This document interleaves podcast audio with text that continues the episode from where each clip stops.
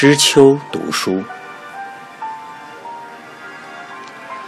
中国小品建筑十讲，插图珍藏本，作者娄庆熙，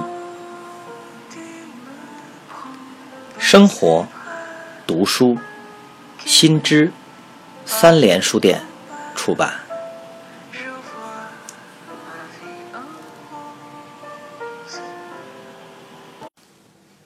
单独的实作，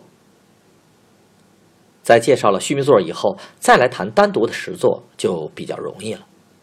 前面已经说到，所谓单独的石座，就是一种放在殿堂前、庭院中的石头座，专门用来放置盆花、盆景之类，所以在宫殿的后寝部分和园林建筑里比较多见。颐和园有一个供皇帝及皇族居住的区域，一个院落连着一个院落。在这些院落中，几乎都有这类石座，成双成对的并列在殿堂前面。它既是一种供放物品的座子，所以又称为石墩，而本身又是一种能供观赏的独立小石件儿，因此把它归入了建筑小品之列。这种石座因为可供观赏，所以很注意本身的造型。从已有的石座观察，它们的形式可归纳如下。从平面讲，多为圆形、方形或者方圆结合。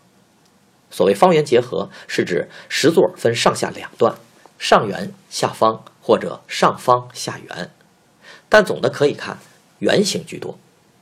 这可能是花盆多为圆形的缘故。从立体的形象上看，可以说多为各种须弥座的变异与组合。颐和园里石座样子很多，很难找出完全相同的式样。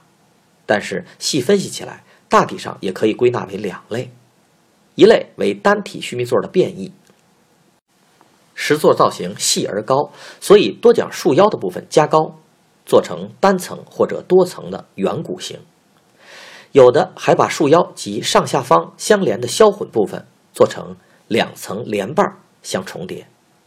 总之是把简单的束腰变成了由多层石鼓、石花环组成的装饰部分。和上下方及底层的龟角合而成为变异了的须弥座。另一类是两层须弥座的重叠组合。在组合中，上层须弥座的下方往往成了下层须弥座的上方。上层须弥座的几部分比较完整，而下层须弥座比较简略，从而使石座在整体上显得稳重。紫禁城里一具石座显得更复杂一些。它的平面呈圆形，立面上可以看作是上下两层须弥座相叠，中间加了一层石鼓，也可以看作是三层须弥座的叠合。只不过中间那层须弥座的上方就是上层须弥座的下方，它的下方又是下层须弥座的上方。须弥座的龟角部分只下层才有。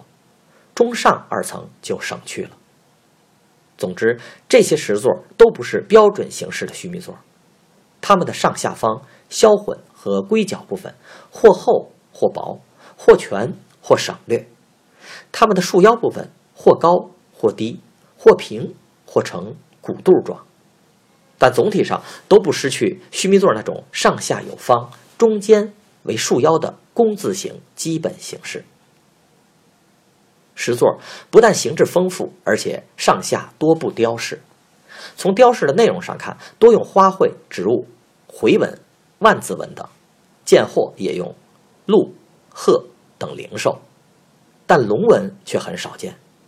这大约与环境有关系，不宜用太严肃的题材。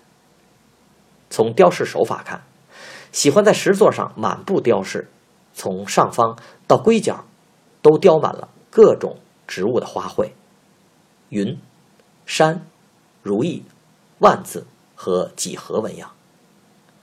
这些雕饰虽然起伏不大，而且在皇宫、皇园内用的都是汉白玉石，色彩洁白，纹理细腻，仍表现了清代在艺术上追求繁琐的那种风气。